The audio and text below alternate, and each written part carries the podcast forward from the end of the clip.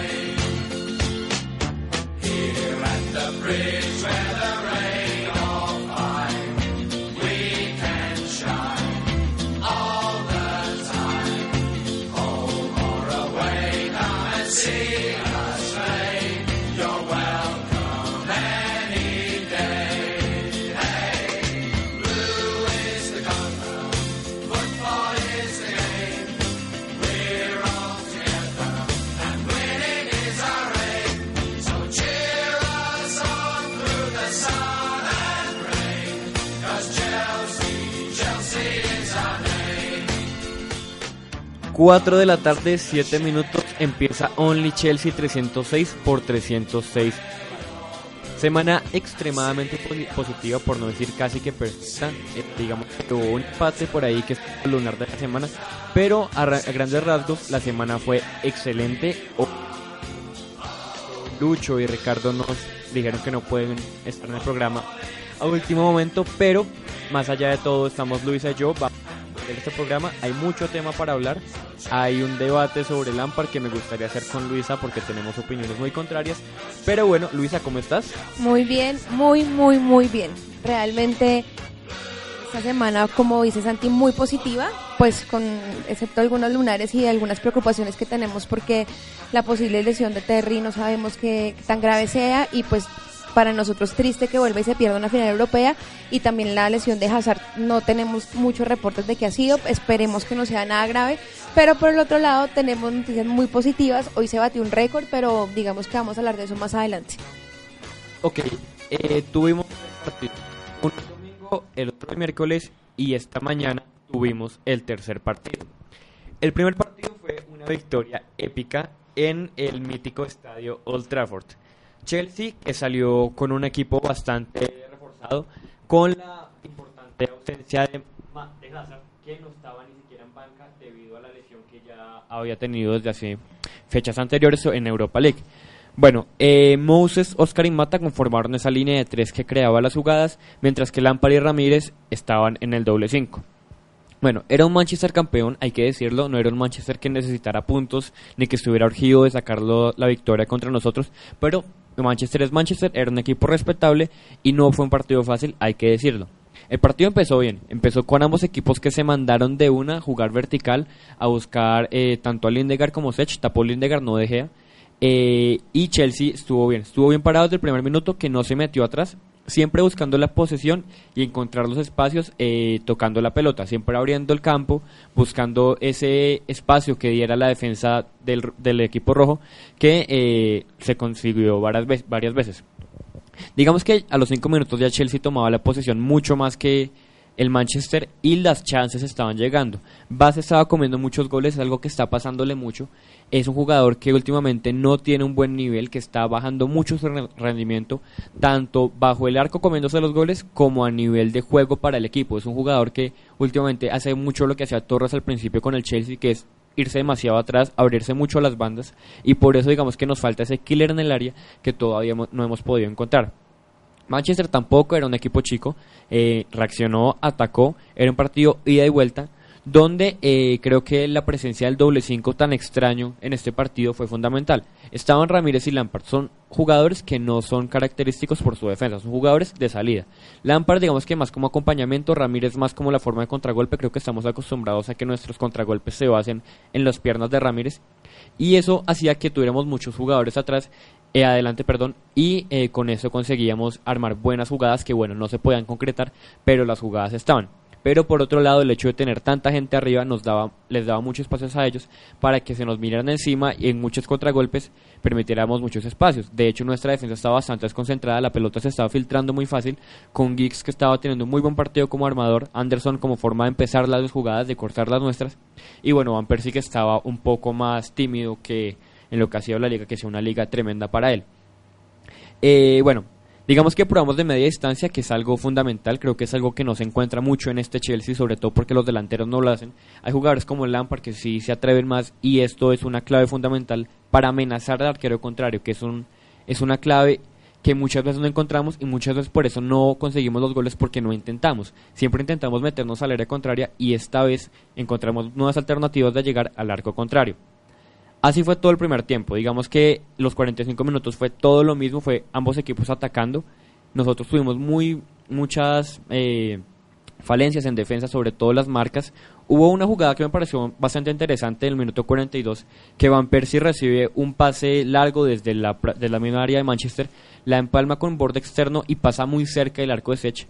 Digamos que ahí eh, muestra como que fue el partido. Realmente Chelsea no estaba concentrado atrás y por eso es que Manchester atacaba, pero ellos no crearon jugadas, digamos, fundamentales, que bien armadas, con toques, sino que simplemente Chelsea permitía espacios por irse tan encima y si hubiéramos metido el gol porque hubiéramos tenido más solidez, eh, habríamos podido ganar el partido desde el primer tiempo. Hay que decir una cosa, sobre todo en el segundo tiempo, pero ya en el primer tiempo se estaba mostrando como Webb empezaba a ser un árbitro polémico. Muchas faltas que no pitaba, otras que sí nos pitaba a nosotros. Digamos que son detallitos que al principio no se notaban, pero se acumulaban, se acumulaban y ya se estaba empezando a notar el favoritismo que tiene el árbitro hacia el Manchester. Bueno, digamos que los dos errores eran el problema en la marca defensiva, el problema en la marca y que no se estaban concretando los goles. ¿Qué habría puesto yo? Yo habría puesto a Torres por Va para terminar mejor las jugadas y a Terry por Lampard. ¿Por qué? Mikel no estaba en banca, entonces la única forma de poner otro mediocampista en la defensa más defensivo era pasar a Luis al mediocampo. En el momento en que se pasa a Luis al mediocampo y Terry toma su posición, hay que sacar a alguien que es Lampard, porque para mí Ramírez estaba teniendo un muy buen partido eh, en forma de contragolpe y de acompañar las jugadas. Sin embargo, Benítez es Benítez y no hizo cambios. Eh, bueno, empezó la segunda mitad, Chelsea salió bien, digamos que Ramírez y Lampard subieron bastante como en el primer tiempo, eh, Lampard estaba mucho más suelto que Ramírez y Manchester United lo mismo, a las contras, eh, a buscar el error defensivo. Dembaba lo mismo, Moses y Oscar digamos que también bajaron la participación, Lampard estuvo mucho más activo en ese segundo tiempo, Mata se mostró más y las salidas por derecha con Aspilicueta eran una clave fundamental porque es otra alternativa de llegar al área de Lindegaard. Empiezan las discusiones del árbitro, al, al minuto 58 tengo acá anotado que Webb frena un ataque que por falta de Oscar que no había y entonces ahí se empieza a notar cada vez más la influencia del árbitro en el partido. Afortunadamente no influyó en el marcador, pero eh, sí, digamos que sí influyó bastante en el trámite del partido. Hay una cosa que decir y es que tuvimos más orden defensivo. Me parece que acá es mérito de Benítez, hay que decirlo. El hecho de haber hecho que eh, la, la defensa estuviera mucho más concentrada, que las marcas fueran buenas. Manchester no dejó de tener buenas contras, pero ya no era porque permitiéramos espacio, sino porque ellos son un buen equipo, el rival también juega y creaban buenas jugadas. Sale Ferguson en uno de sus últimos partidos con Manchester porque decidió retirarse y mete a Rooney por Anderson y Butner, que es un lateral izquierdo, por Cleverly. Rooney por Anderson es clave, es poner más gente arriba para que tengan más claridad. Y Butner por Cleverly me parece un cambio bastante inteligente porque pasa Butner al lateral izquierdo, saca a Ebra para el medio campo, saca a Cleverly que no tiene tanta salida como Ebra. Con Ebra tiene muchísimo más salida para tener mejores contras, con mucha más gente, juega por las bandas, que es algo que Cleverly no tiene, y entonces digamos que acá encuentra eh, más posibilidades de llegar a Sech. Eh, lo mismo de siempre, digamos que desde el 70 ya el fútbol cambia. Realmente uno sabe que cuando un, partido va 0-0 con dos buenos equipos, el orden se empieza a perder y son ambos equipos que se mandan encima, todos defienden, todos atacan porque ya en este momento la pasión supera la técnica y ya realmente es simplemente esperar que alguno pueda llegar al arco contrario. Afortunadamente fue nuestro caso. Benítez sin hacer cambios mete al 75 a Moses por Torres. Digamos que es un buen cambio porque Torres, digamos que trae buenas opciones de gol, pero pues la hora no era la adecuada. De hecho, al minuto 76 ya Torres empieza a influir en el partido, no tanto en las jugadas concretas, sino simplemente ar- arrastrando a marca. De hecho, en el minuto 66, 76, perdón, Mata cabecea una pelota y pasa muy cerca del arco porque Torres está eh, amenazando y haciendo que los defensas estén concentrados en él. Y bueno, eh, el partido sigue, ida y vuelta, ida y vuelta. Está realmente decidido que este partido no va a terminar 0-0 porque alguno va a marcar el gol. Y las, eh, las decisiones arbitrales siguen influyendo. Al minuto 85 a Luis le sacan una amarilla por protestar una jugada de falta donde realmente no había.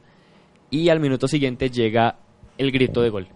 Finalmente, Ramírez recupera la pelota, juega, se mete por el centro, eh, se para, pone un taco a Oscar, que es una asistencia perfecta Mata, y define al palo, alcanza a rebotar en un defensa, pero pega en el palo y es un gol al 86. Y Chelsea por fin se pone adelante en Old Trafford. Ya al minuto 88 se arma una pelea porque Luis hace un taco en, en su esquina y Rafael le manda la patada más cerda del mundo y es roja. Acá digamos que está el debate de Luis que sonrió después de la falta, pero bueno, eh, luego opino sobre eso. Y bueno, al minuto 89 entra Chicharito, creo que es clara la intención de Ferguson. Eiki entra por Chelsea, también es claro. Y acá hay que decirlo, Chelsea nunca dejó de atacar. Así tuviéramos, estuviéramos perdiendo 1-0, contragolpeábamos, presionábamos, y eso es algo clave. Me parece que es la muestra más grande de jerarquía, que Chelsea no es ningún equipo chico, que no se le mete al arco al Manchester, que es un equipo que sabe hacer las cosas. Terminamos con el balón en, el arco de ellos, ganamos 1-0, más que merecido, con un jugador más. Esto es Chelsea.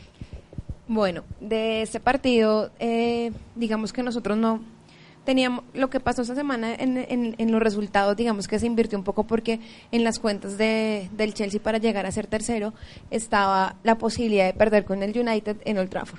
Eh, salió un United que ya no tiene nada que perder, como lo dijo Santi, como se ha venido diciendo, un United campeón, pero eso no quiere decir que no haya enfrentado el partido con seriedad, porque siempre un Manchester United-Chelsea va a ser un partido muy importante, independientemente de los términos que se tengan.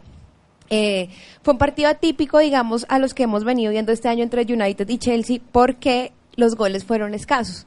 Digamos que en otras oportunidades hemos tenido marcadores muchísimo más abultados, con partidos muchísimo más rápidos de ida y vuelta, pero digamos que este partido, pues, los que salimos con la necesidad fuimos nosotros.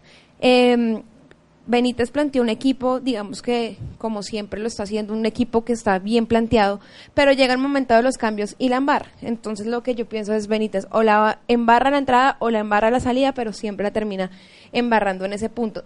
Que afortunadamente nosotros pudimos ganar el encuentro, sí, pero a veces, muchas veces los cambios han condicionado los resultados que ha tenido que ha tenido el equipo. Igual fue un equipo que salió a buscar, eh, eh, Benítez ha conseguido en este tiempo que ha estado con el Chelsea crear un equipo mucho más ofensivo, un equipo, digamos, mucho más eh, ordenado, mucho más enfocado al ataque y no un equipo tan defensivo como el que tuvimos el año pasado cuando ganamos la Champions League. Digamos que eso se le puede abonar a Benítez, eh, pues adicional de su premio del técnico del mes por sus buenos resultados, pero hay otras cosas que él tiene que lo caracterizan y no, no, no, no dejan que, que la tarea se vea, digamos, tan limpia y tan brillante como debería ser. El tema de los cambios es fundamental. Eh, de este partido, bueno, nada, lo de siempre, dependemos mucho, mucho de Mata. Digamos que Mata, si Mata no está, pues los partidos se nos complican. El gol para mí fue gol de Mata, pero se lo dieron a, al defensa del United. Ah, lo dieron cierto. como autogol. Pero pues para mí, obviamente, toda la intención fue de Mata. Digamos que él la, la, la pateó el balón y desafortunadamente hizo contacto con el defensa del United y se lo dieron a él, pero para mí sigue siendo un golazo de mata, digamos que ahí salvamos tres puntos que nos dejaban muchísimo más tranquilos para afrontar el partido que venía a mitad de semana y eran tres puntos que no te, o sea, que fueron algo como una especie de ganancia porque no, Exacto. porque podíamos perder ese partido, ese partido era perdible. De hecho, eh, hay que decirlo, el United también eh, salió a jugar, no, no podemos decir que salieron a, a no hacer nada porque no es verdad. De hecho, Van Persie tuvo una oportunidad que nunca erraría en, en un estado normal, que pasó muy pegadito al, al, al palo de, de Peter, eh, de Peter Cech. Pero, pues digamos, últimamente no, los que nos venían haciendo goles frecuentemente no lo han venido haciendo, entonces por ese lado vamos bien. Eh, Howard Webb tuvo una participación muy activa en este partido, como siempre, no se espera algo menos de él, pero a lo último tuvo una, una participación, participación activa un poco más a favor del equipo nuestro, que fue muy extraño que él sacara una roja como la sacó. Para mí fue falta clarísima que Luis se rió, sí, le puso un poco de, picar, de, de- de picardía al asunto, pero pues es que lo que decías antes, ninguna parte del reglamento dice que un jugador después de una falta no se puede reír. Digamos que me imagino que tiene un, un duelo casado con Rafael o algo así y le daría risa que lo expulsaran, pero la falta existió. Para mí la falta existió y la roja fue justificada. Eh, raro en web que haya tenido una actitud así tan determinante y pues en esa parte digamos que fue lo único medio acertado que tuvo web porque el resto del partido fue muy muy desastroso. La FA tiene un problema de árbitros muy muy grave. Respecto a la jugada de Luis, me parece que la gente la ha comparado con la roja Busquets contra el Inter en 2010 en la semifinal, que digamos que algo parecido tienen y es que ambos exageraron la falta. Pero seamos serios, ¿qué jugador no ha exagerado una falta en el fútbol? La diferencia con Busquets es fundamental y es el hecho de que la falta a Busquets no era roja, la falta que le hizo Thiago Mota en el Inter no era roja. En cambio, la, de- la de Rafael es clara roja, haga lo que haga Luis. ¿Por qué? Luis no tenía la pelota y le manda una patada. Haga lo que haga Luis, eso es roja por intención, por, porque eso es actitud antideportiva. Que Luis exagere es otra cosa. De pronto sí una amarilla se merecía Luis por exagerar la falta, pero la falta está, la falta es de roja, entonces es muy diferente a la de Busquets. Otra cosa es que el jugador sea un jugador muy pícaro porque pues sabemos cómo es Luis y sabemos de la actitud de Luis, sabemos que desde que llegó a Chelsea no hace sino reírse porque todo lo que hace le mete risa. Entonces también hay que verlo bajo la personalidad del jugador, que no es un jugador sucio porque es un jugador que sí pega mucho, eh, acá no tuvo la mejor eh, actitud, pudo haber disimulado esas risas descarado, pero es un jugador íntegro, es un jugador que respeta al rival, entonces no hay por qué compararlo con Busquets, que es un caso totalmente aparte. Bueno, dime. No, no, iba, a referirme al tema de, mm, de Luis precisamente, pues igual, eh, últimamente lo hemos visto con una actitud, últimamente no, digamos que siempre ha tenido la actitud de botar, de echarse el equipo al hombro y de, de sacar la cara y, y de demostrar que le importa mucho jugar para el Chelsea. Obviamente, pues la jugada, si fuera desde, el otro, desde otro punto de vista, también nosotros estaríamos peleando, pero, pero digamos que en este caso fue para nosotros y fue muy, pues para mí fue una travesura de, de Luis. Eh, me acaba de llegar que Porto lo está ganando Benfica, ahorita les cuento sobre eso, pero bueno. Eh, el segundo partido de la semana fue el miércoles contra Tottenham, fue el único partido que no ganamos esta semana, sin embargo el resultado no me parece grave, ya les explico por qué. Pero bueno, Chelsea salió con una nómina eh, también muy positiva, salió con la defensa absolutamente decente, Luis Ramírez en el doble 5 con Mazacar, y la única diferencia digamos fue que estuvo Torres. Torres que normalmente juega los miércoles porque es Europa League, ya que Dembaba no puede. Esta vez jugamos miércoles, pero por Premier League y se le dio minutos a este jugador, aunque para mí pues no respondió de la mejor manera. Bale, digamos que es la clave en este equipo. Creo que sin Bale es otro Tottenham y Aspilicueta tenía la tarea fundamental de marcarlo, de estar encima de él, de no dejarlo jugar. y la hizo de maravilla. Salió bien Chelsea, salió despierto, que es algo que no estamos acostumbrados tanto. Atacamos de una vez, recuperamos la pelota, la presión alta. Creo que la clave de este partido fue la presión alta. Los Spurs intentaban poner las pausas, buscar los espacios, buscar cómo darse la Bale, pero Chelsea no permitía. La marca de Chelsea en este partido fue absolutamente férrea. Creo que Aspilicueta hizo un trabajo fundamental. Tanto Luis como Ramírez en el doble 5 cortaron todas las jugadas del Tottenham. Y la presión alta de Mazacar y de Torres fue algo que desde el principio hizo que Chelsea se pusiera adelante. De hecho, al minuto 10 llega el primer gol en un córner en el cual cabecea Cahill y Oscar mete la cabeza y otra vez vuelve a anotar de cabeza. Cosa curiosa en Oscar que no es un jugador que se caracterice por los cabezazos, vuelve a anotar de cabeza como lo había hecho con Liverpool y eh, nos poníamos 1-0. Tottenham, digamos que no, que no había jugado unos buenos 10 minutos, reacciona y atacan con más decisión y Chelsea entrega la pelota. Chelsea decía de bajarle un poco a la presión, atacar más en contraataques, pero igual Luis sigue siendo un partido muy bueno, igual que Aspilicueta, porque ambos, digamos que son los que provocan que Chelsea pueda hacer las contragolpes porque recuperan la, la pelota de una manera muy rápida. Eh, bueno, digamos que ellos tuvieron muy mal las marcas, sobre todo en este primer tiempo. De hecho, digamos que eso fue lo que nos permitió tanto encontrar espacios, el hecho de recuperar la pelota rápido y salir, y que nos saliera fuera tan fácil. Realmente me sorprendía que el Tottenham dejara tantos espacios y que Chelsea pudiera armar tantas jugadas que, bueno, no se terminaban bien, pero eh, digamos que las jugadas estaban y Chelsea estaba encima otra vez. La reacción del Tottenham duró unos 5 minutos, ya Chelsea volvió al principio del primer tiempo, que era eh, estar encima a buscar el segundo. Esta vez no fue Va, esta vez fue Torres, la misma cuestión, muy impreciso, que si estuviera más seguro en sus ataques, si participara más, si se quedara en el área, porque es que no se queda en el área, si dejara de abrirse, estaríamos hablando de que desde el principio estábamos goleándolo, pero no, esos espacios no eran buen aprovechados. Y así es el fútbol. Llega un corner para nosotros. Adebayor recupera la pelota, se manda en contra. Le pega de media distancia, hay que decirlo. Que golazo. Y se pone 1-1 al 25. Acá, eh, digamos que Luisa me va a regañar. Porque es una gran fan de Cahill. Pero acá Cahill sí le regaló el gol. Le se lo dejó absolutamente tranquilo a No, Adebayor. me parece. Eh, Lennon y Adebayor eran los dos que atacaban. Lennon arrastró la marca, marca Spilicueta, entonces era cuestión de Cahill que simplemente retrocedía. Siempre le dejó el espacio, dijo péguele de afuera porque no lo dejaba entrar al área, pero le dejó pegar de afuera. Si se hubiera ido a marcarlo, no le habría permitido tanta facilidad para rematar. Remató tranquilo y uno no le puede dar espacios a un delantero de la Premier League. Es así de simple. Hace un golazo y se pone 1-1 cuando realmente no lo merecían. Ya con este gol Tottenham se anima, lo cual es aún más grave. Eh, digamos que por esos 5 minutos, porque Tottenham jugó fue por fases de 5 minutos bien, en la que tenía velocidad, posesión y claridad.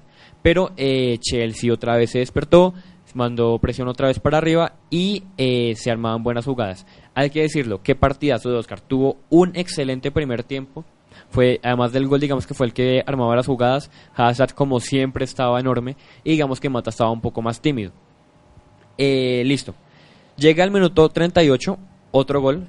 Arman Oscar y Torres una jugada. Digamos que acá se le abona a Torres haber armado la jugada. No tiene que estar ahí, le, le funcionó esta vez, pero no es algo que estemos de acuerdo con que haga o que yo esté de acuerdo con que haga.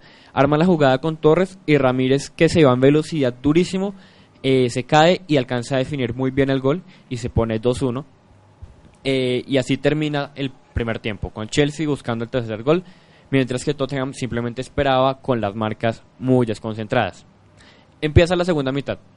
Chelsea otra vez eh, empieza a presionar arriba, digamos que con un poco más de imprecisión, digamos que el primer tiempo se caracterizó porque las jugadas se armaban bien, porque estábamos jugando muy precisos, acá digamos que empezó un poco la desconcentración y al final en el, tercer cuarto de campo no se armaban tan bien las jugadas.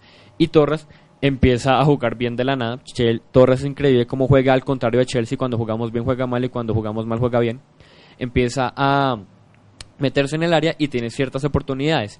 Esas oportunidades que no se concretan. Es increíble cómo nos dejaron tantos espacios, tantas posibilidades de hacer gol y eh, no pudimos meterla. Gracias a la presión, hay que decirlo, Benítez le metió algo muy bueno a Chelsea y es que juega con presión arriba y esto provoca grandes jugadas.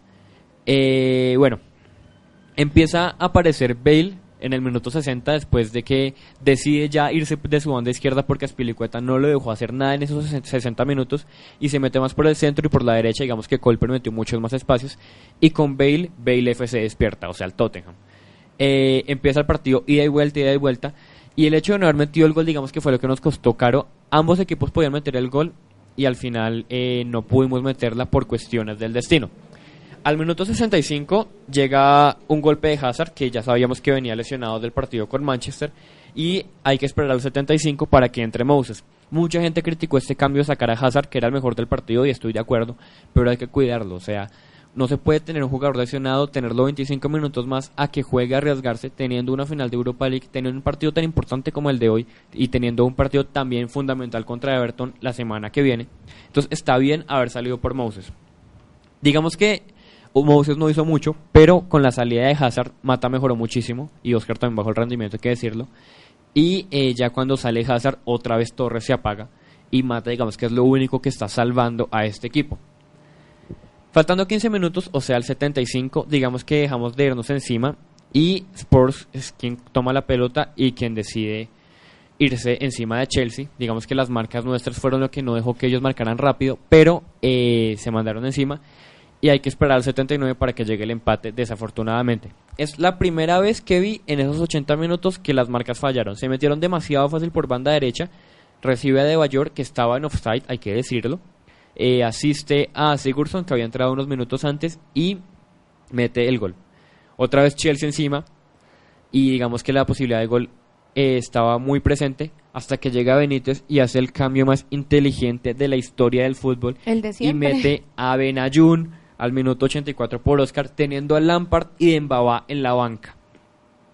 El partido era absolutamente ganable. Tottenham no estaba haciendo un muy buen partido. Tottenham estaba jugando cual equipo promedio y nosotros estábamos jugando bien.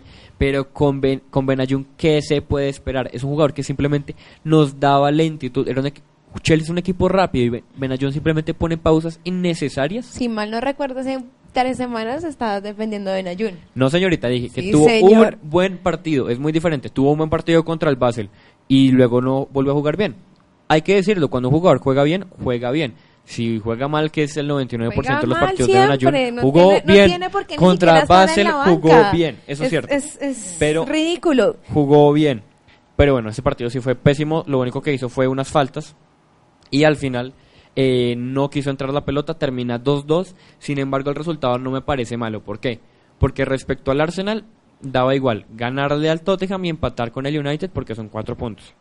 Y respecto al Tottenham ya no importa porque estamos básicamente encima de ellos matemáticamente porque les llevamos 6 puntos y quedan 6 puntos por jugarse. La única opción es que nos empaten en puntos, pero les llevamos 16 goles de diferencia. Entonces ya realmente creo que el Tottenham queda atrás. Eh, bueno, vamos a hacer este análisis como rápido porque tenemos que ir a pausa. Eh, nosotros... Ah, no, todavía no. Es que les vi cara de pausa. Listo, entonces no lo hagamos tan rápido. Este partido contra el Tottenham, eh, digamos que ya era un partido que se afrontaba casi como si fuera una final porque eh, es un rival que tenemos directo en nuestro puesto de clasificación a Champions, que es lo que realmente estamos peleando en este momento. La final de la Europa League es muy importante, pero es mucho más importante conservar el tercer lugar que nos dé la clasificación a la Champions League. Entonces, en ese orden de ideas, eh, tocaba poner toda la carne en el asador, como dicen por ahí, y mandarse el ataque. Aquí es donde Benítez empieza otra vez a tener una- un comportamiento, digámoslo, ambiguo. ¿Por qué? Porque paró un equipo muy, diga, eh, un equipo muy bien parado, valga la redundancia, un equipo que salió al ataque, un equipo que con David Luis en la contención es un equipo que tiene muchísima más salida y digamos que es el equipo ideal de cómo debería formar el Chelsea haciendo unos cambios inteligentes.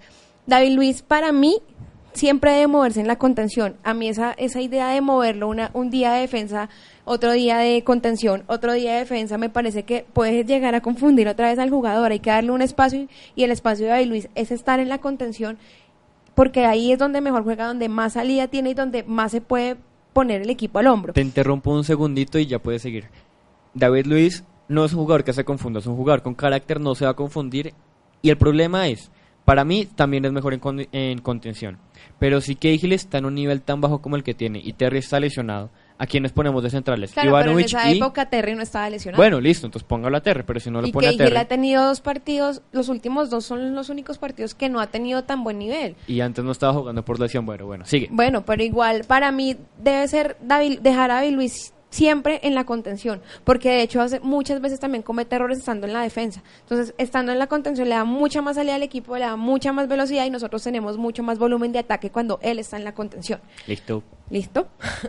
Entonces, bueno, digamos que ese partido era un partido que nosotros teníamos en las cuentas que empatar o ganar, lo ideal habría sido ganar. Chelsea tuvo todo para estar por encima del marcador, simplemente como por variar no se, concre- no se concretaron las oportunidades. En este caso yo pienso que el Tottenham, aparte de Bale, tuvo una de Bayor enorme. Ese hombre parecía un camión. De hecho, no lo paraba nadie. Cuando dices tú lo del gol, yo, yo entiendo el punto que hacen, que sí le dejaron espacio, es totalmente cierto, pero de Bayor venía a 50 mil kilómetros por hora, no lo para nadie. Ese hombre se jugó un partido impresionante. Y a Bayor siempre que juega con el Chelsea tiene unos partidos destacables, y este no fue la excepción. Entonces, el Tottenham también tuvo sus aportes. Obviamente el Tottenham también salió a buscar un objetivo que es ir a la Champions League porque ellos también lo necesitan, porque también sería un buen resultado para Vilas Boas y adicional Vilas Boas también para un equipo que saliera a ganar en Stamford Bridge. Qué mejor para él que volver a Stamford Bridge con una victoria. Digamos que habría sido para él algo increíble, pues por- como todos sabemos cómo salió de- del equipo nuestro. En definitiva fue un partido que yo creo que se pudo ganar, creo que se pudo se pudo se pudieron sac- sa- sacar eh, los tres puntos. La verdad me dejó un poco aburrida cuando acabó y más viendo los cambios que hace Benítez. Vuelvo al mismo punto. Benítez para bien un equipo y hace mal los cambios. O para mal el equipo y después hace los cambios correctos en el tiempo correcto. Acá hizo los cambios súper tarde y adicional hizo los cambios que no eran. Yo listo lo de Hazard yo no entendí después porque traía una lesión encima o bueno eh, una posible lesión, algo así, la idea no era sacrificar al jugador, eso lo entiendo, a pesar que fue el mejor jugador en cancha porque Hazard ahorita está sacando ese potencial que tiene increíblemente, cada partido lo explota más, cada partido muestra muchas más cosas, entonces verlo salir es muy duro cuando un partido, cuando estamos peleando tanto en un partido y podemos ir mucho más adelante. El cambio por Moses, Moses es un jugador que hace mucho tiempo no aporta nada. De hecho, creo que es más poco lo que ha aportado que lo que ha venido a hacer al equipo. Me parece casi que un paquete chileno lo que hicimos comprando a Moses, porque no ha, no ha sido el jugador que nosotros esperamos que fuera, no ha sido ese, ese, ese jugador que, que le aporte algo al equipo y que nos lleve a conseguir los goles que necesitamos. Entonces, el cambio a veces pesa mucho y uno siempre piensa en Marin. Digamos que nosotros cuando vemos partidos y no está Marín, siempre pensamos por qué no está. Está lesionado, no está lesionado, no tiene nivel. Los partidos que se le han visto, los muy pocos partidos que se le han visto, ha tenido partidos muy buenos. Entonces, ver ese cambio, pues siempre afecta, pero bueno, digamos que era natural porque Hazard no estaba en su mejor, en su mejor momento. Pero meter a Benayoun ya es una cosa que raya en lo ridículo y parece hasta una broma y parece una falta de respeto con de, de Benítez hacia hacia hacia, el- hacia la institución. ¿Cómo va a meter a Benayoun en un partido tan importante? Vuelvo al mismo punto, un partido que necesitamos ganar como a como de lugar porque con tres puntos más en el bolsillo estaríamos mucho más tranquilos Con esos tres puntos estaríamos matemáticamente terceros.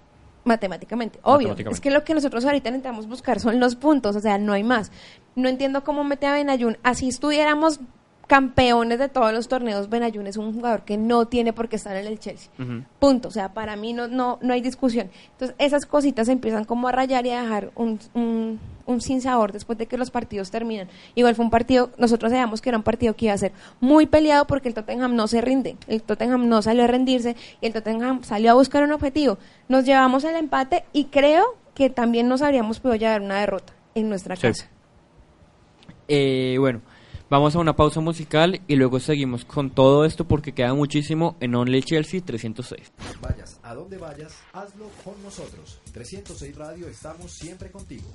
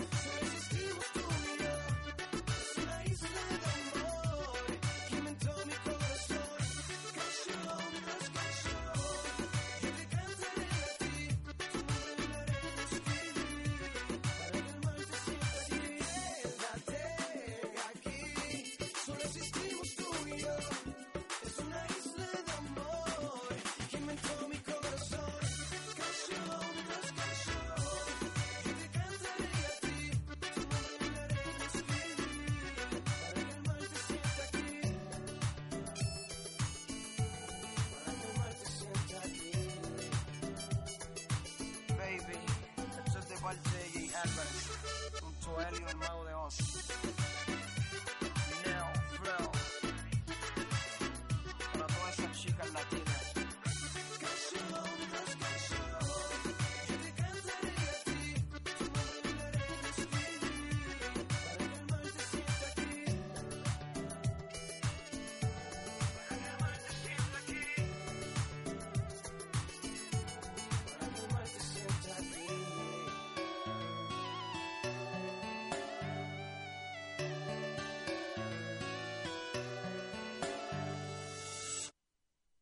Emisoras en la web, muchas, buenas el 10%. ¿A alguien le interesa?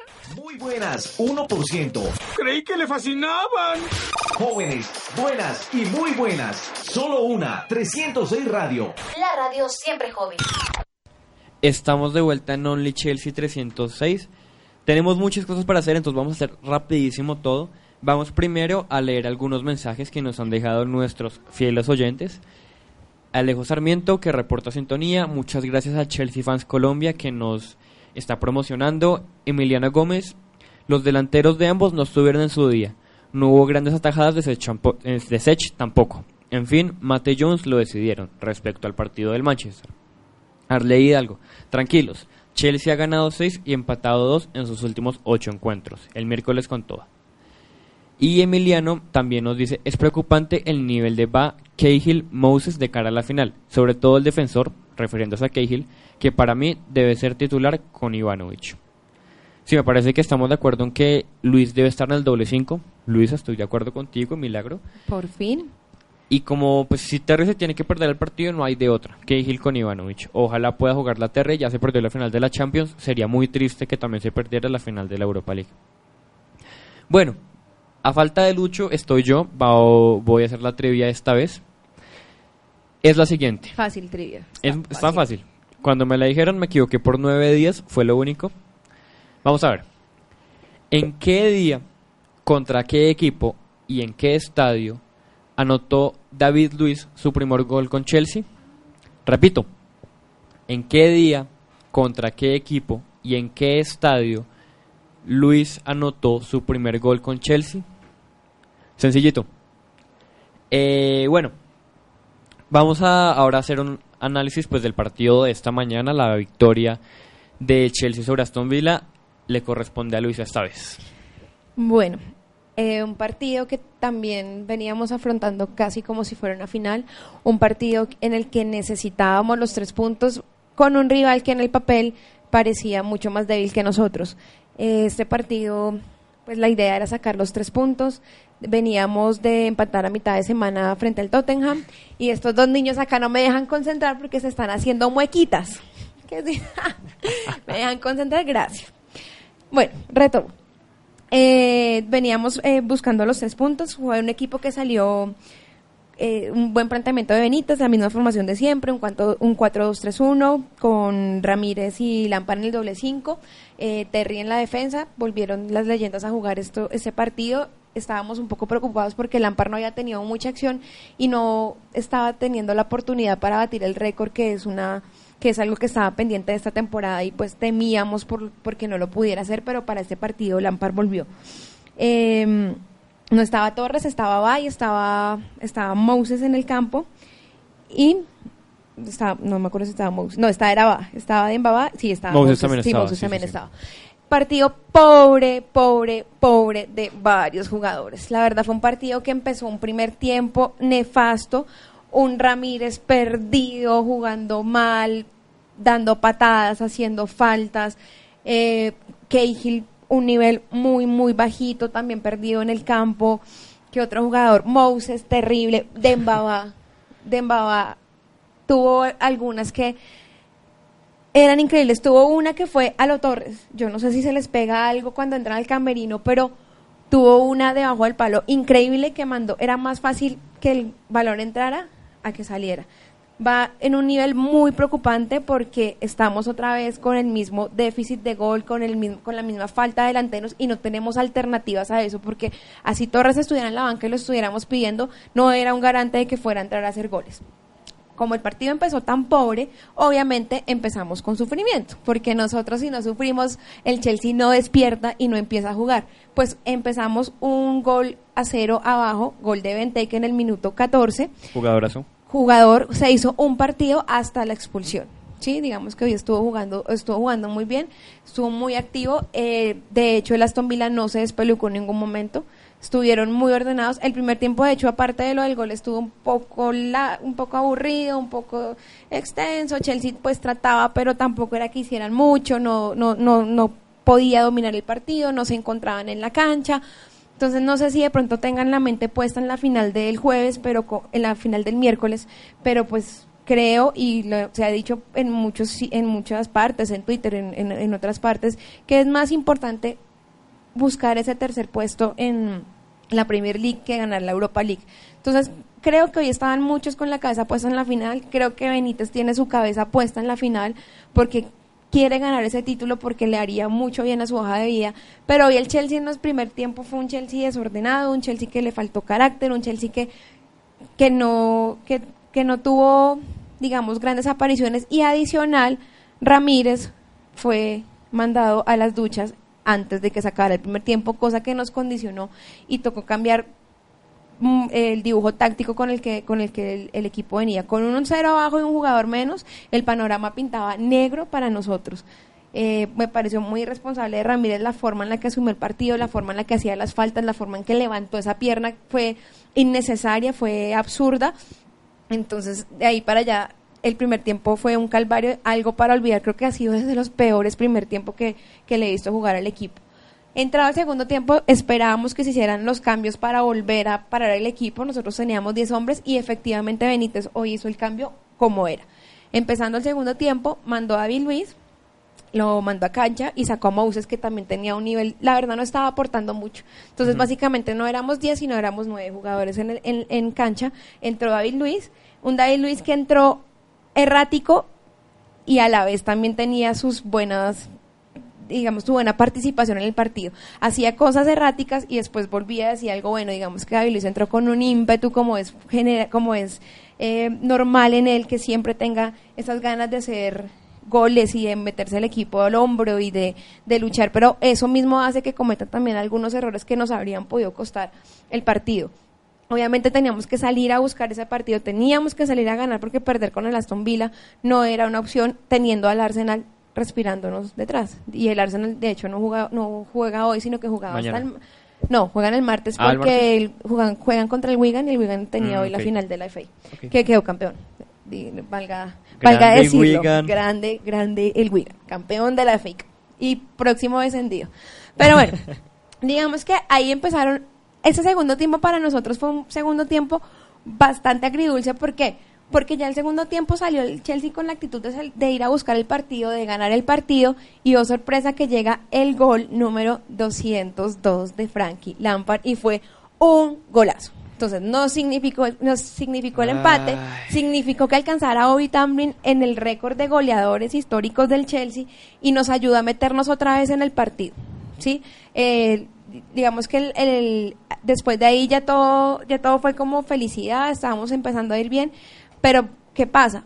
Se nos lesionó John Terry digamos que ahí otra vez volvimos nosotros a sufrir porque nos que porque teníamos que hacer un cambio en defensa, no podíamos volver a mandar un equipo que fuera ofensivo, entonces se lesiona Terry, hace una cara de dolor que cuando él hace esas caras es porque realmente le duele. Preocupa porque fue misma historia el año pasado cuando se lesionó, fue igual, él estaba en el piso tirado del dolor, eh, hacía caras, se notaba que lo dolía mucho, entonces la realidad es que puede ser que Terry vuelva y se pierda la final de una competición europea y es bastante doloroso porque Terry es nuestro capitán. Entonces, ahí otra vez empezamos, como que la alegría de lo que nos llegó del gol de, de, de Frankie Lampard se nos bajó con la lesión de Terry. Entonces tocó hacer cambio, entró Ivanovich, perdimos un, pues, perdimos un cambio porque nos tocó armar la defensa, no la podíamos dejar sola y seguir eh, jugando el partido. Ya después de ahí, que viene el gol número 203 de Frank Lampard y yo tengo que decirlo, lloré. Lloré Uno, porque era el gol 203 de Lampard, porque por fin batió ese récord que estaba haciendo tan esquivo a falta de, un, de dos partidos que tiene por jugar, sin saber si iba a volver a firmar contrato con nosotros. Y dos, porque ya significaba, significaba la victoria del Chelsea en el minuto 89. Digamos que a nosotros nos pasa al revés. Nosotros vamos ganando y siempre nos meten los goles en los últimos minutos y nos dañan la fiesta. Esta vez no fue así. Fue tan emotivo el gol de Lampard que mucha gente entró a la cancha.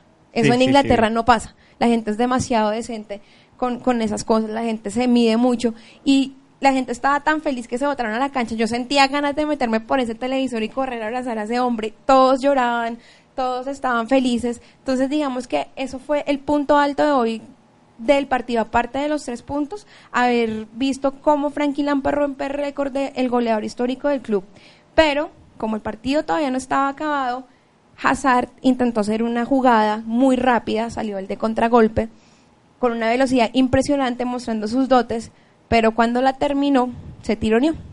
Entonces, veníamos de la alegría del gol de Lampard y tres minutos, cuatro minutos después, Hazard en el piso, también mostrando síntomas de dolor, lo que preocupa mucho en cara a la final de, de este miércoles. Esperemos que lo de Hazard no sea tan grave. Yo lo de Terry sí lo veo más complicado, lo de Hazard no lo sé, pero pues también en esa parte otra vez volvieron y nos dañaron la fiesta con, con la celebración de lo de Frankie. Finalmente el partido se extendió siete minutos más por la lesión de Terry, porque lo tuvieron que sacar en camilla, pero pues el Chelsea ya estaba dominando esa parte del partido, digamos que ya estaba, el, el Aston Villa ya estaba más eh, calmado, diga- no se, no se lanzaron al ataque, esperaron a que el partido acabara y mm, simplemente nosotros nos llevamos los tres puntos y eso que el Aston pues necesita también, necesitaba también de, de un empate o una victoria, cosa que no se les dio. Y afortunadamente a nosotros sí estamos mucho más establecidos en la tabla, creo que ya podemos cantar victoria de decir vamos a ir a la próxima Champions League porque habría sido una tristeza muy infinita no haberlo logrado, pero lo más importante del partido hoy para mí es el récord de Lampard, es un tema del que no se ha dejado de hablar. Bueno, vamos a ver un poco lo de la tabla porque Luis decía, ya estamos en Champions. No estamos tan en Champions, hay que decirlo. Pero no vamos a perder el cuarto lugar. Pero sí. el cuarto lugar dudo mucho que lo perdamos. ¿Por qué? Chelsea tiene 72 puntos. Tiene 5 más que Arsenal, 6 más que Tottenham. La única forma en la que Tottenham pueda pasarnos es esperar que Chelsea pierda con Everton, Tottenham los dos partidos pendientes ganarlos, que son contra Stoke y Sunderland, y que la diferencia de gol de 16 goles que le llevamos a Tottenham se re- reduzca. Hay otro pequeño detalle que se me olvidó, pequeñísimo Dale. detalle del partido. Eh, Vente que fue también expulsado Ah, sí, por una falta bastante, digámoslo, aparatosa sobre Terry, levantó la pierna, le- le- la intención es lo que cuenta, entonces Sí. fue mandado a las duchas y después de ahí el Aston Villa también se decayó. Entonces eso también ayudó mucho para que Chelsea volviera a tomar confianza y posteriormente viniera el empate y después la, el segundo el segundo gol que anota Frankie Lampard en ese partido. Benteke es crack, o sea, el belga fue, me parece que es para mí la estrella del equipo y de hecho estuvo nominado a ser uno de los mejores jóvenes de la Premier, compitiendo con Hazard, Bale y todo el cuento que al final ganó Bale. Entonces me parece que si la expulsión es algo decisivo, porque es el jugador, digamos, clave de, ellos. Pero bueno, estaba diciendo, dudo mucho que el Tottenham nos pase porque tendría que ganar como por 8 goles cada partido. Entonces creo que el- al menos el cuarto puesto está pendiente. Otra cosa es el tercer puesto. ¿Por qué? Arsenal tiene dos partidos pendientes. En dado caso que gane ambos, que es muy posible porque son contra Wigan y Newcastle, que son dos equipos que pelean eh, descenso. Pero eso Wigan- jugaría, eso jugaría a favor nuestro porque lo que yo sé lo que vas a decir, el Wigan siempre salva la temporada en los Exacto. últimos partidos. Siempre Eso la salva, juegan como si fueran el mejor equipo de la Premier y la sacan del estadio. Y el Newcastle es un equipo que no se va a dejar descender por la historia que tienen. Entonces, digamos que en ese orden de ideas, yo creo que al Arsenal sí le juegan contra, que esos dos equipos vengan con toda a ganarse esos tres puntos porque los necesitan. Sería buenísimo que alguno lo hiciera tropezar porque eso nos pone casi que con pie y siete octavos en Champions. ¿Por qué? Arsenal con los dos partidos, suponiendo el peor de los casos, que ganen ambos contra, eh, contra Wigan y Newcastle, quedan con 73 puntos y nosotros tenemos 72. Si empatamos con Everton, depende de diferencia de goles. En este momento estamos cuatro más arriba que ellos. O sea, si empatamos nuestro partido y Arsenal gana por 3 un partido y por 2 el otro, estamos en cuarto, en cuarto puesto. Si ganan 1-0 y 1-0, estamos en, tercer puesto. Entonces ahí digamos que es una variable que depende mucho del Arsenal, entonces no es la idea. la única forma de clasificar matemáticamente sin dependen- depender de Arsenal para clasificar a la siguiente Champions sería ganarle a Everton. No hay otra opción. Pero bueno, eso es eh, básicamente lo que dice la Premier. Vamos a hablar un poquito de lo que es eh, Lampard. ¿Por qué? Luisa, Bueno, como todos sabemos, Frankie Lampard batió el récord hoy de Bobby Tamblyn, convirtiéndose en el mayor goleador del Chelsea en la historia del club. con más emoción. Fue un momento muy emotivo. No, yo lloré esta mañana a mis ojos, pero es que me estoy dando cuenta que el tiempo no es tan largo, no, es, no, no tenemos tanto tiempo y yo quiero, como esta semana solo tenemos partido en mitad de semana, hablar la otra semana de ese partido y yo me voy a comprometer a hacer un especial de lámpara si Santiago no le guste. Ya vi. no viene de, hoy en ocho días, pero bueno. Claro, hay que, hay que hacerle el especial a, a- a Frank Lampard y entrar más en detalle de todo lo que ha sido su historia en el club, que es bastante grande. Este hombre es una leyenda, es el mejor mediocampista que el mundo ha visto, lo digo, lo repito y no, a mí nadie me saca eso de la cabeza. Es un jugador espectacular, completo, adicional es una persona hermosa. No, yo no sé qué más decir. Esta mañana lloraba viendo el gol, quise cambiarme el apellido, quise tatuarme a lámpara en la espalda y algún día lo voy a hacer. El debate va hacia lo siguiente. Luisa Algarra. Frank Lampard debe seguir en el Chelsea. Frank Lampard debe seguir en el Chelsea. Hoy firmó ese contrato. Con esos dos goles hoy, hoy ya tiene garantizado retirarse como un blue. Ok, ahora va mi opinión. Para mí, hoy Frank Lampard hizo definitivamente que se vaya al Chelsea. ¿Por qué? Porque Lampard es un histórico. No voy a decir que uno es el mejor mediocampista inglés de la historia. No voy a decir que es el mejor jugador de la historia del Chelsea. Tal vez pueda compartir ese puesto con Sola o con Drogba. Pero hasta ahí llega. Es una leyenda y como leyenda no implica que sea el mejor jugador del momento. Espérame un segundito. En el momento en el que Lampard cumple su objetivo fundamental, que es ser el goleador histórico, ya no le queda nada más por dar. Es un jugador que sí, tiene buenos partidos, pero los buenos partidos que los ha tenido es por la motivación de ser el goleador histórico. Ya lo logró, la motivación se fue. Vamos a volver a lo que pasó las pasadas temporadas, que Lampard no corre, Lampard camina, Lampard no hace absolutamente nada, porque simplemente ya el cuerpo no le da, porque es un jugador de 34 años. Lampard debería retirarse ya, irse a las directivas de Chelsea por- para terminar como es, como goleador histórico. Ojalá ganemos la Europa League para que se vea como campeón de Europa dos veces. Pero creo que ya lo que él tiene para darnos como jugador no es tanto como eh, lo que tiene para darnos un jugador como Ramírez, como Mikel, como David Luis en el doble 5. Lampard tiene todo para dar todavía. Todo, absolutamente todo. Es un jugador que debe seguir en el Chelsea. Es un jugador que, como hoy, sea la motivación que sea, nos salvó el partido, nos salvó los tres puntos. Y yo sé que su motivación no va a ser solamente esta, sino va a ser seguir demostrando que es bueno a pesar de la edad y a pesar de los factores físicos. Obviamente es un jugador que no debe tener toda la titularidad, pero es un jugador que debe estar en el Chelsea. Nos toca leer el ganador de la trivia. Sí, porque ya nos están echando. Bueno, el ganador es Arley Hidalgo, primero de marzo de 2011 en Stamford Bridge contra Manchester United. El tercer gol que más grité en mi vida después del de Drogba contra Bayer y Torres contra Barcelona. Ese golazo, eh, la volea impresionante. Creo que todos tenemos ese gol en la cabeza. Fue en su debut en Stamford Bridge. Ese partido quedó 2-1. Goles de Lampard, Luis y Ronnie. Hay que decir rápidamente que ya a falta de una fecha de Only Chelsea 306, Arley Hidalgo es el ganador de nuestra trivia de la temporada. Entonces, esta semana estaremos viendo cómo contactamos para que recoja su premio. Exacto. Muchísim- eh, muchas felicidades y a igual a él muchas gracias porque ha estado súper pendiente del programa, nos ha apoyado mucho y pues ya nos toca despedirnos. Espérame, un segundo. Eh, una cosa. Entonces vamos a hablar un poquito de lo de Benfica antes que nos echen porque nos están acá pateando para que nos vayamos. El miércoles tenemos la final de la Europa League contra Benfica. Benfica que viene de un golpe anímico horrible. Hace unos me- 30 minutos acaba de perder prácticamente la Liga de Portugal. A falta de cuatro fechas estaba encima del Porto por seis puntos.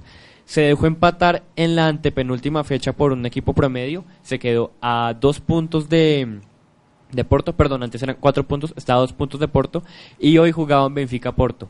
1-1 iban hasta el minuto 90, ganó el Porto 2-1 a falta de una fecha. Porto está encima del Benfica, un punto creo que ya es casi que campeón el Porto después de que Benfica estuviera tan cerca de ser campeón. Es un golpe anímico horrible. Acabo de ver una foto de Jorge Jesús, que es el técnico de Benfica, totalmente destrozado. Creo que es un golpe anímico terrible. El hecho de haber tenido que jugar contra Porto es un desgaste físico. Hay que decirlo, la- nómina de hoy de Benfica era bastante mixta. No era el equipo que estamos acostumbrados a ver. Pero Benfica es un histórico, es un equipo que merece revancha, que quiere revancha. Lleva muchas décadas sin ganar una, una competición europea. Entonces, eh, el partido del miércoles no va a ser fácil. Ojalá Chelsea salga con todo. Ojalá podamos ganar esa Europa League. Me parece más importante el partido con Everton, pero creo que es fundamental jugar esa Europa League bien, ganar la final, eh, jugar la Supercopa contra el equipo alemán que sea, ganar esa Supercopa y reponernos de ese 4-1 con Atlético que todavía lo tengo en mi cabeza. Listo. Listo, nos vamos. Nos vemos, en- nos oímos en ocho días con el último programa de la temporada, esperando que seamos campeones de la Europa League. Y nada, gracias a todos por escucharnos.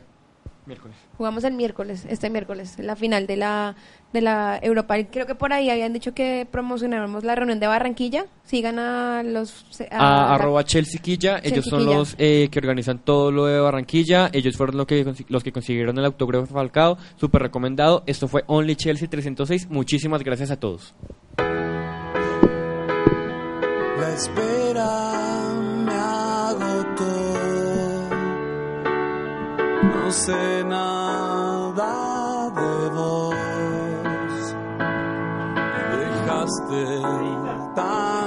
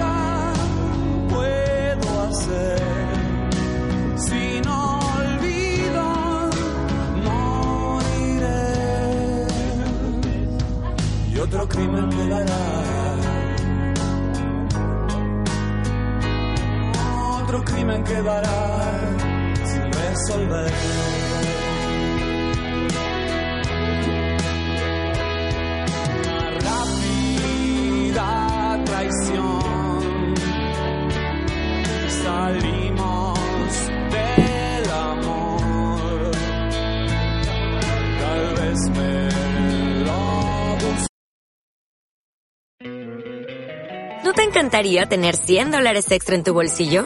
Haz que un experto bilingüe de TurboTax declare tus impuestos para el 31 de marzo y obtén 100 dólares de vuelta al instante. Porque no importa cuáles hayan sido tus logros del año pasado, TurboTax hace que cuenten. Obtén 100 dólares de vuelta y tus impuestos con 100% de precisión. Solo con Intuit TurboTax. Debes declarar para el 31 de marzo. Crédito solo aplicable al costo de la presentación federal con TurboTax Full Service. Oferta sujeta a cambios o cancelación en cualquier momento.